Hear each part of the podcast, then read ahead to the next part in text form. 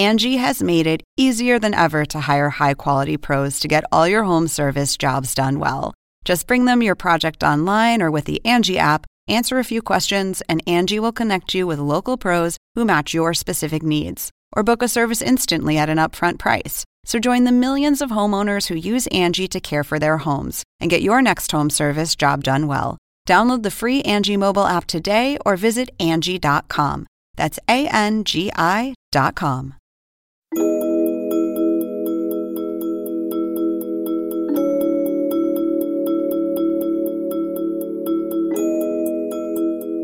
Desde el CNN Center en la ciudad de Atlanta, le saluda Marisabel Houston y es inevitable que hablemos y contactemos a otro amigo de la casa, Gabriel Sama, que estuvo en ese evento de Apple del que todo el mundo está hablando el día de hoy. Gabriel Sama es director editorial de CNET en español y te doy la bienvenida, Gabriel. Un gusto tenerte de nuevo acá. Ya, ya hace meses que no hablamos. Eh, sí, ha pasado mucho tiempo y hay que esperar que Apple presente cosas para aprovechar la oportunidad de charlar con ustedes. Oye, bueno, varias cosas que resaltan de este evento, pero una de ellas es la nueva casa de Apple, ¿no? 5 mil millones de dólares que les costó, la ideó o la pensó Steve Jobs hace más de una década. Cuéntanos cuál es tu primera impresión al entrar a este lugar en Cupertino. Bueno, lo primero es que todavía no está terminado. Eh, Apple anunció en abril que ya se iban a empezar a mudar algunos empleados a este campus nuevo que le hemos venido llamando la nave espacial porque es una estructura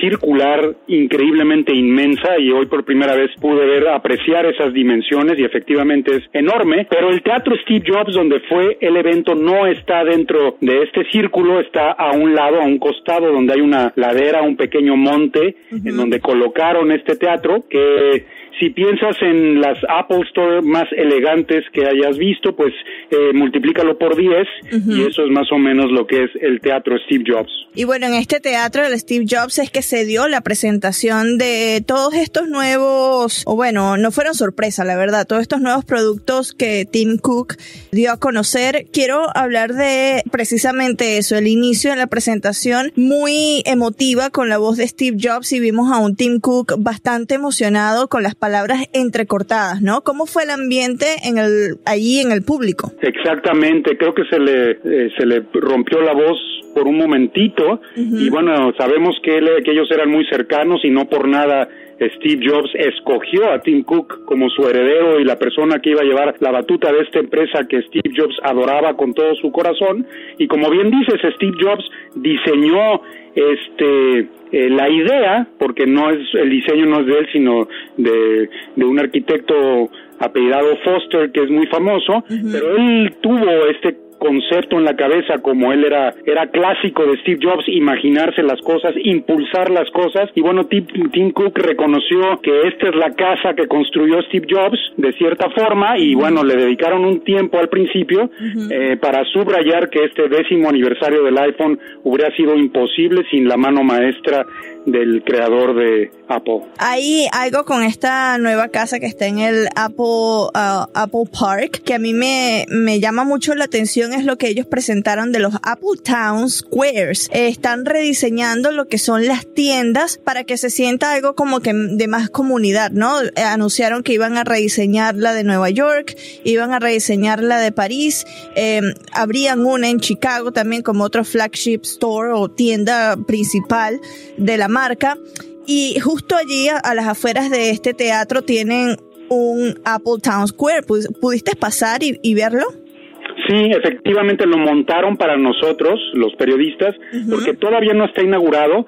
En este caso le llaman el centro de visitantes, el Visitor Center, y sí, un poco replica este concepto al que nos introdujo la directora del área comercial, del área de tiendas de Apple, nos explicó cuál es este nuevo concepto. Y bueno, claro, a, Apple le encanta la hipérbole para, pero nuestros amigos para nuestros amigos basta con imaginarse a un Apple Store con una cafetería a un lado. Eso es lo que es esto, ¿no? Sí, me causa mucha gracia que lo describas de esa manera porque no los imaginamos así. A ver, vamos con los primeros productos. El primero que presentaron, el Apple Watch. Yo te confieso, con eh, la primera generación de Apple Watch, cuando yo la vi, yo dije, mm, no sé si me lo compraría. Pero con esto que presentaron en específico, con la capacidad que tiene ahora este reloj de eh, analizar tus latidos, de avisarte si mm, sufres de arritmias, me llama mucho la atención. Cuéntale a la audiencia que no pudo tal vez eh, ver en vivo esta presentación de qué se trata esta función que trabajaron en conjunto con médicos de Stanford, de la Universidad de Stanford. Efectivamente, mira, al principio cuando salieron al mercado los relojes inteligentes y, e incluían un sensor o lector de ritmo cardíaco, no eran muy precisos y lo que está haciendo Apple es, eh, ellos apostaron muy fuerte para que este dispositivo se asociara con el tema de la salud desde un principio y sobre todo en la segunda generación del reloj que se llamó Apple Series 2. Ya impulsaron muy agresivamente este reloj como un reloj no solo para que estemos sanos, sino para que podamos monitorizar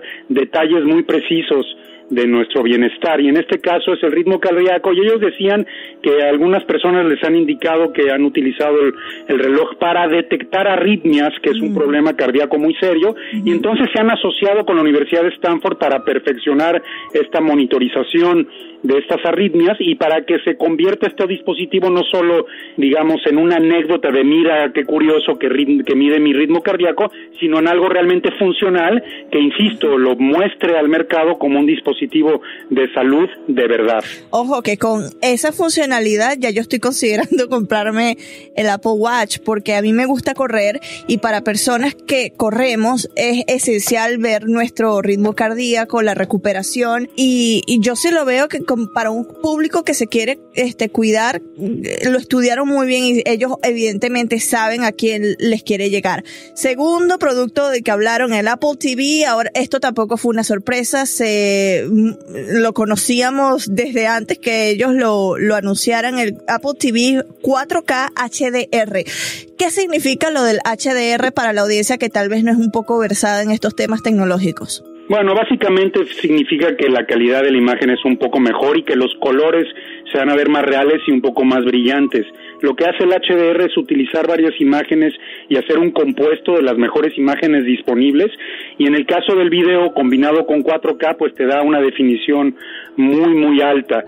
Ahora, el 4K es un tema sensible porque ante el ojo humano, y esto es algo que hemos probado en CINET muchas veces, la diferencia entre alta resolución y 4K es muy relativa. Yo creo que 4K más que otra cosa se ha vuelto una herramienta de marketing para las personas que venden dispositivos de streaming y televisores para que la gente sepa que es la nueva generación en cuanto a resolución. Pero lo más importante y un poco velado no es que haya una ahora una Apple TV con 4K, sino que en iTunes ya va a haber este, mucho más contenido 4K y que va a costar exactamente lo mismo que, que cuesta el contenido en alta resolución, lo cual es bueno porque sin duda había una oportunidad para la, para la industria de ponerle una tarifa más alta al, contenido 4K y Apple está diciendo no, me va a costar lo mismo y va, va a haber mucho más, que era un problema cuando surgió el 4K de forma muy agresiva hace dos años, el problema más grave era la falta de contenido. Y el hecho de que ahora en iTunes vaya a haber contenido 4K especial para Apple TV 4K, pues eso es bueno para la gente que quiera ver eh, sus programas de televisión en esta resolución. Claro, Apple eh, lo que comentó es que habló con las principales em, productoras de cine para que por favor, por favor, colocaran sus películas, eh, las últimas películas, ¿no? No sé si las películas más antiguas, pero al menos las que tengan en 4K las coloquen en iTunes y también se asociaron con servicios de streaming como Netflix o Amazon Studios para que también pongan ese contenido que ellos tengan de 4K dentro de pues el sistema de alimentación del Apple TV y así la gente lo pueda ver en su televisor. A ver, el, producto que todo el mundo estaba esperando y yo lo iba monitoreando en mi Twitter, todo el mundo lo iba preguntando cuándo, cuándo llega, cuándo llega el iPhone 8. Mucha expectativa, pero, a ver, algo que a mí me impresionó, que lo vimos con muchos de estos productos, es que mucha de esta información ya se había dado a conocer en la prensa, ¿no? Casi toda.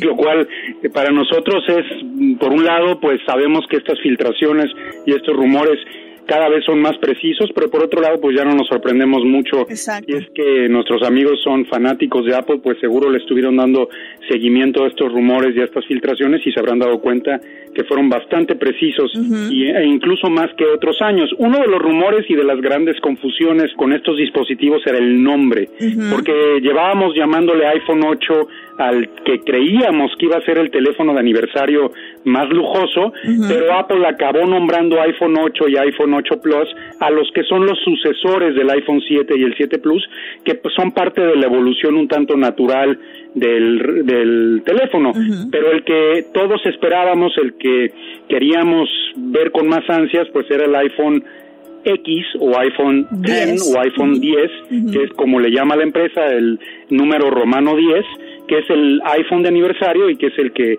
había generado la mayor expectativa. A ver, pero ese iPhone, el precio, mucha gente me comentaba, ¿no? Tengo usuarios de Venezuela, de varios países que decían, pero 999 dólares, o sea, mil dólares, vamos a decir, para un teléfono es muy caro, ¿no? Pues es desde, porque hay otro, el de 256 gigabytes, seguro costará unos 1150, 1200 dólares, pero pues el tema más bien es que hacia allá va la industria, porque el Galaxy Note 8 cuesta desde 930 dólares. Es un artículo de lujo sin duda, pero es un artículo que la gente utiliza constantemente todos los días y que usará y traerá consigo sin parar durante 24 horas del día, 7 días de la semana, por por lo menos dos años. Entonces, habrá gente que considere que es una buena inversión porque al final el mercado de los teléfonos incluye también dispositivos de muy buena calidad de menos de 400 dólares. Entonces Apple siempre ha apostado por la alta gama. Sus dos apuestas por la gama media que fueron el iPhone 5C y el iPhone SE le dieron frutos sobre todo en China, pero en general nunca llegaron a vender lo que han vendido sus teléfonos insignia de alta gama y creo que esa es una apuesta firme. Hay sospechas de que el, inventario va a estar limitado, de que probablemente haya, haya una cierta escasez de este teléfono en el mercado y de entrada ya lo estamos viendo de cierta forma con el hecho de que los dos teléfonos 8, el iPhone 8 y el iPhone 8 Plus, estarán disponibles en septiembre, mientras que el iPhone X o iPhone 10 estará disponible hasta noviembre. Ah, bueno, se puede ordenar en preventa en octubre y estará disponible el 3 de noviembre. A ver, en esta tiendita que les prepararon a ustedes, ¿tú pudiste tocar este iPhone de aniversario, el iPhone X10? Sí, sí, la mayor decepción es que es exactamente el mismo tamaño del iPhone 6, iPhone 7 y en, el, en este caso el iPhone 8. Me extraña que no lo hayan hecho del tamaño del teléfono de lujo que era el Plus, entonces es relativamente pequeño en ese sentido, pero está muy bien construido porque tiene un marco completamente de acero inoxidable que va alrededor, que recuerda un poco los diseños eh, originales, del teléfono, y también vuelve, y no solo el iPhone X, sino también el 8 y el 8 Plus, a la espalda de vidrio que también a mucha gente le gustaba, que es inspirada en el iPhone 4 y en el iPhone 5. Entonces tiene esas esos matices de historia del iPhone y bueno, lo importante también lo tiene dentro donde tiene una cámara frontal llena de funciones interesantes y novedosas. La cámara trasera también es doble con optimización de imagen, con estabilización de imagen óptica en los en los dos lentes y no solamente en uno, como eran en teléfonos anteriores. Y bueno, al final es el teléfono más poderoso y con mejores componentes y con funciones más novedosas que tiene Apple hoy en día en el mercado, bueno, cuando llegue en noviembre, ¿no? Claro, el iPhone 8 eh, y bueno, imagino que el iPhone 10 también eh, comentaban que es resistente al agua, tiene un chip A11 Bionic, que básicamente lo que permite es una mejor calidad de la imagen, un procesador muchísimo más rápido que, que pues los, los teléfonos, el iPhone 7, yo que tengo un iPhone 6, imagínate todavía, este, eh, si, si lograse comprar alguno de estos dos, vería una una, mm, diferencia en la velocidad bastante importante. Algo que, que, que a mí me llamó la atención es la integración que tienen con la realidad aumentada. Efectivamente, ya sabíamos que iba a haber algo de esto porque Apple presentó en junio en su conferencia para desarrolladores el kit para desarrolladores que quisieran hacer cosas de realidad aumentada para el sistema operativo móvil de Apple, iOS, y ahora lo que vimos no solamente es ya aplicaciones, sino ya dispositivos que están calibrados para, para funcionar con estas aplicaciones y con estos juegos que están diseñando los desarrolladores con realidad aumentada. Esto quiere decir que las cámaras del teléfono pueden medir y pueden detectar mucho mejor los espacios físicos que tienen enfrente para colocar estos efectos, estos estos eh, elementos de realidad aumentada que generalmente son eh, figuras o objetos o, o distintas este o para los videojuegos también. Distintas cosas que uno quiere que interactúen bien con el espacio físico al mismo tiempo de darte una experiencia de juego o una experiencia en la aplicación completa, ¿no?